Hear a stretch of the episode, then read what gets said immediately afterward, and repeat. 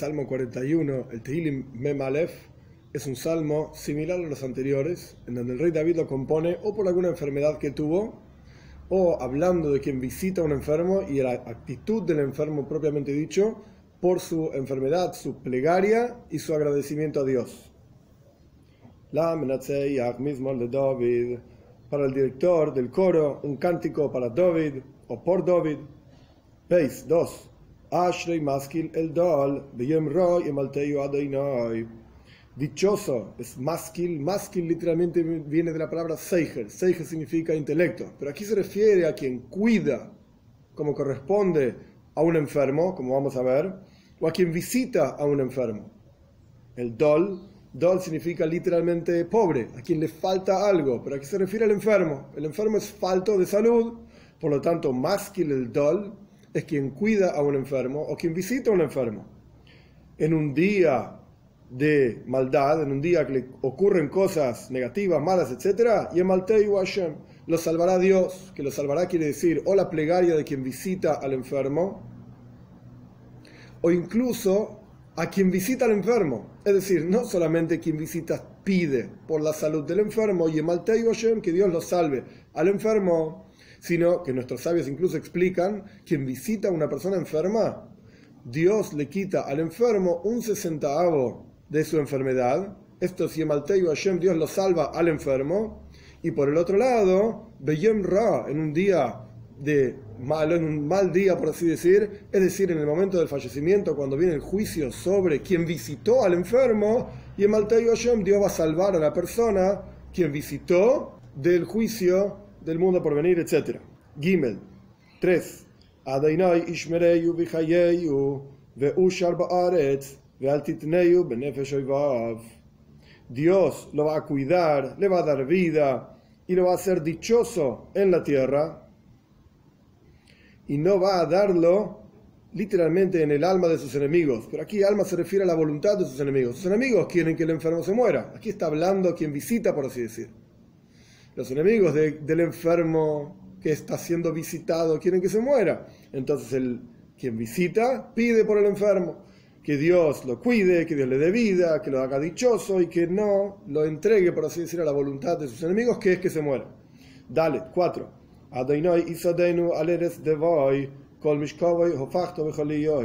Dios lo ayude, lo apoye en su lecho de enfermedad. Todo su cama transformó en su enfermedad toda su cama, ¿por qué quiere decir toda la cama? Es una sola cama donde uno se acuesta. La idea de toda su cama es que el enfermo está en la cama tanto de día como de noche. O, explica Rashi, el enfermo en su momento más duro, digamos, de su enfermedad, se transforma toda su dicha, toda su energía, etcétera, en enfermedad. Dios transformó toda la dicha de esta persona, toda la calma y tranquilidad de esta persona en enfermedad. Hasta aquí hasta el versículo 4 inclusive las palabras de quien visita al enfermo. Ahora en adelante las palabras del enfermo propiamente dicho. Hey, 5.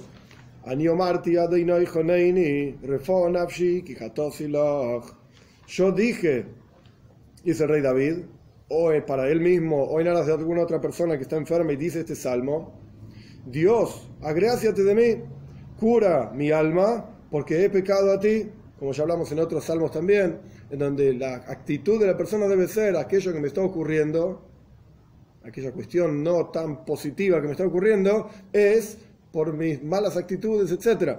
Entonces le pide a Dios que lo cure. Vov 6. Mis enemigos dicen o dirán, mal para mí, me desean el mal y dicen, Moza Yomus, ¿cuándo se va a morir este, esta persona? Y se va a perder su nombre por siempre. Zain 7.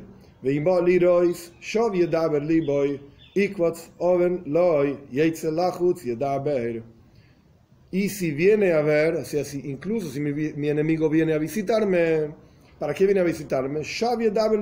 Por afuera me habla bien, pero por adentro, en su interior, Liboy, en su corazón, Daber habla cosas negativas para mí. Y más aún, me vino a visitar, Ikwatz Oven Loy reúne maldad en su interior. me visita, me mira a ver qué necesito, qué me falta y utiliza todo aquello que me falta para que para salir afuera después de visitarme y hablar todas las cosas malas que juntó sobre mí, todas las malas noticias que tiene sobre mí, las comparte. ¿Con quién las comparte? Ges 8. Yahad Ola y Kol Ola Ra'ali. Juntos contra mí murmuran y dicen cosas. ¿Qué ¿Quiénes dicen? Aquel que me vino a visitar. Kol y junto con todos mis enemigos. Me vino a visitar, me vio, vio que estoy mal, está contento ahora, sale y comparte todas esas cosas malas que yo tengo con los demás enemigos míos. Hola Ali, contra mí, piensan cosas malas de mí. Tes 9. Yotzuk Boy, y dicen, entre ellos, murmuran y dicen, ¿cuál es el contenido de lo que dicen? Dvar Bilial, palabras sin oil, sin el yugo del cielo, bli oil, sin el yugo del cielo, no les importa nada de mí y no les importa nada de Dios tampoco. Esto, Yotzuk Boy, estas palabras negativas y estos malos deseos que tienen sobre mí, Yotzuk Boy, piden ellos, mis enemigos, que se peguen a él. Todas las cosas malas que se le peguen a él. Todo lo negativo que se le pegue, está enfermo en su cama, etcétera, que esté peor todavía. Va a ser y por cuanto está recostado en su cama, lo Yosef Lokum, que no se vuelva a levantar. Yud 10. Ish shloimi asher botachti boy oichel lachmi higdil olay okev. También una persona de mi paz en quien yo confiaba. Oigel Lachmi era una persona que comía mi pan junto conmigo y participaba y compartía junto conmigo la vida, etc. Higdil Olay Engrandece contra mí una emboscada. Incluso esas personas en que yo confiaba están en contra mío. Yud Aleph 11. Y tú, Dios, agráciate de mí, levántame y yo los voy a retribuir a ellos. Yud Beis 12.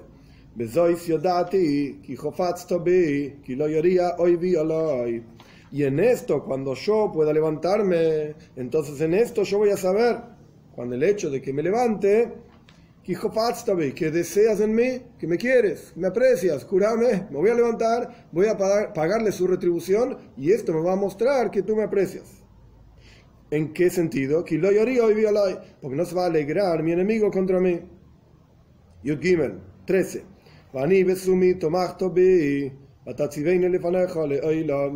Y yo, en mi integridad, en mi pureza, me apoyas a mí. Y por lo tanto, párame firme frente a ti por siempre. Por siempre significa durante todo el tiempo que mi vida dure, por supuesto. Si la persona está enferma, todo esto son las palabras del enfermo. Y está pidiendo a Dios que lo cure, refon, nafshi, cura mi alma, y párame por siempre, no porque quiere vida eterna, sino que quiere toda aquella parte, porción de su vida que le corresponde. A cada uno de nosotros se nos determina una cantidad de años, días, meses, días, minutos, etcétera, que, podemos, que debemos vivir, que tenemos una misión en esta tierra. Entonces está pidiendo el rey David por sí mismo, por los enfermos, etcétera, parame frente a ti por siempre, por el tiempo que me corresponde, por mi mundo, por así decir. Oilam quiere decir mundo, le Oilam se traduce en general por siempre, pero aquí el contexto es en mi mundo. Dame el mundo que me corresponde, por así decir, para servirte. Yuddalet 14, automáticamente. Cuando pueda levantarme, pueda pagar su retribución, etc.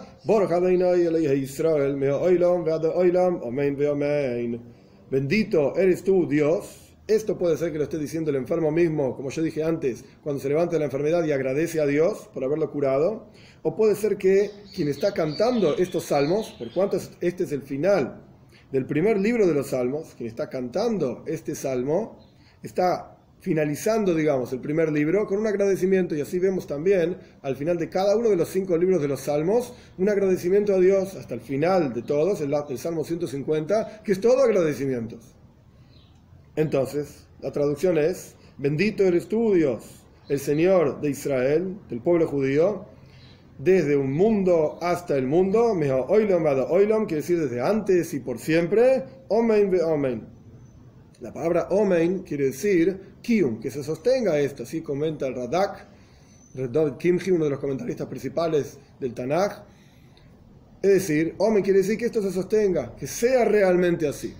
Otra de las traducciones de la palabra Omen significa animamen. Yo creo en esto, en que realmente va a ser así, que Dios es bendito de un mundo al otro mundo, del mundo oculto, del mundo revelado, está en todas las cuestiones. Esto es Omen be Omen.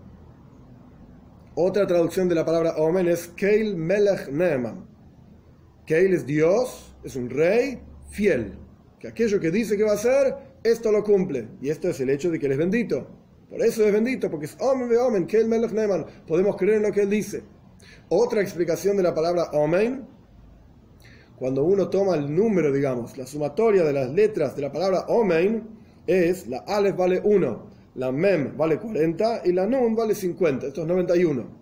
Omen suma exactamente igual que dos de los nombres de Dios. Havaye, que suma 26, Yud Kei Vav Kei, una Yud, una Hei, una Vav y una Hei, y Adnai. Adnai significa mi Señor. Cuando uno suma todas estas letras, Adnai es Aleph, vale 1, la Dalet vale 4, ahí hay 5. La Nun vale 50 y la Yud vale 10, ahí hay 61, 65, perdón, 65 más 26, 91. Omein suma igual que Havaye Atnai. ¿Qué quiere decir esto? Havaye representa la presencia de Dios que trasciende la realidad, trasciende los límites. Haya, hoy bebé, fue, es y será, todo al mismo tiempo. Havaye representa la infinitud divina. Adnai, por el otro lado, es todo lo contrario. Representa como Dios es el Señor del mundo. Tú eres el Señor de todas las criaturas. Es decir, como Dios se relaciona con el mundo en forma directa, no trascendiendo el mundo, sino todo lo contrario, estando en el interior del mundo, dentro de las limitaciones del mundo y siendo el Señor del mundo, relacionándose directamente con el mundo. Entonces, Avai de vuelta representa lo trascendental. Adne representa lo interior, lo que se relaciona con el mundo. Omen lo que significa es la conexión y cómo se funden estos dos nombres en una sola cosa. No es que hay que tomar a Dios, por así decir, en forma infinita por un lado, o tomar a Dios en forma finita por el otro lado, y ni siquiera combinación de estas letras Yud, Kei, Vav, Kei, Aleph, Dalet, Nun, Yud, para combinarlas de alguna manera, sino que se fundieron totalmente en una sola cosa y se transforman en una nueva palabra, Omen. Lo que representa esto es que la plegaria principal y la bendición mayor, Bor Hashem, como uno dice, bendito es Dios, en el versículo 14, la bendición mayor es la fundición de estas dos cosas la cualidad infinita de Dios y la cualidad limitada e infinita de Dios en una sola cosa. Y esto es lo que significa la venida de Mashiach justamente. El concepto de Mashiach es que se revele la presencia infinita de Dios en este mundo finito, no que el mundo finito deje de existir. Es como si dijésemos, si el sol iluminase aquí abajo en la tierra, tal y cual el sol es, pues nos fundiríamos todos. Entonces tiene que haber una atmósfera, tiene que haber un Arctic, algo que cubra el sol, que lo tape, etcétera, que nos proteja del sol. La idea de la venida de Mashiach sería como, como está escrito, que Dios va a sacar el sol de su cobertura.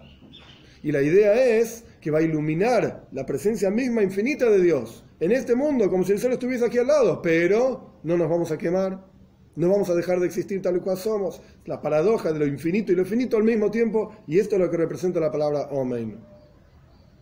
Solamente un concepto más. Al comienzo del Salmo 41 hay montones de explicaciones de estos salmos, de, estos versículos. Maskil, el dol, ¿qué significa el maskil? Ya dijimos que venía de la palabra seichel, intelecto. Aquí significaba en el versículo 2 lo que quería decir a quien visita a un enfermo, quien cuida a un enfermo, y dal quería decir el enfermo. En términos de enfermedad, la palabra joile, que quiere decir enfermo, suma 49. El 49 es uno menos que 50. ¿Qué significa esto? Una persona debería poder llegar a lo largo de toda su vida, de todo su trabajo espiritual, etc., a Sharanun, al portal número 50. Es decir, hay 50 portales de comprensión de la presencia de Dios. Y a través del servicio a Dios y el trabajo personal de cada uno avanzando en la vida, uno llega, digamos, a donde llega. El punto es, incluso cuando, paréntesis, cuando muere Moshe Rabbeinu, a Moshe Rabbeinu se le entierra, Dios lo entierra en el en un monte, el monte Nevoy. ¿Qué significa Nevoy? Cuando uno ve las letras en hebreo es Nun, Boy. Moisés llegó a su portal número 50, la Nun vale 50, Boy, en él hay 50. A lo largo de toda su vida llegó al portal número 49. Cuando fallece, Nun, Boy, había 50 en él.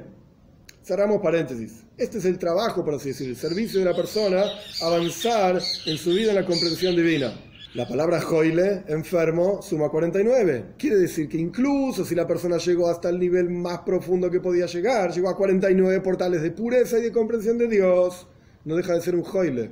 No deja de ser un enfermo porque le falta algo. Le falta el número 50. Le falta completar, por así decir. Esto ya se considera un joile. ¿Y cómo la persona puede curarse de, este, esta enfermedad? Entonces ahí necesita maskil, necesita seigel, intelecto, es decir, proyectar desde un nivel más profundo que trasciende todas las barreras. Esto es lo que representa maskil, que en el servicio a Dios representa chuba.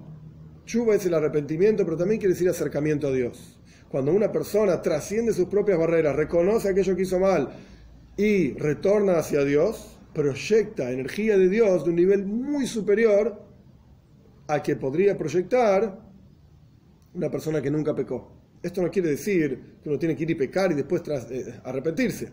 Porque nuestros sabios mismos dicen, quien peca para después arrepentirse, Dios le va a complicar la vida, no le va a ser tan sencillo arrepentirse. El punto es que una vez que ya ocurrió, Dios libre y guarda que la persona no estuvo en el camino apropiado, etc., tiene que hacer chuva.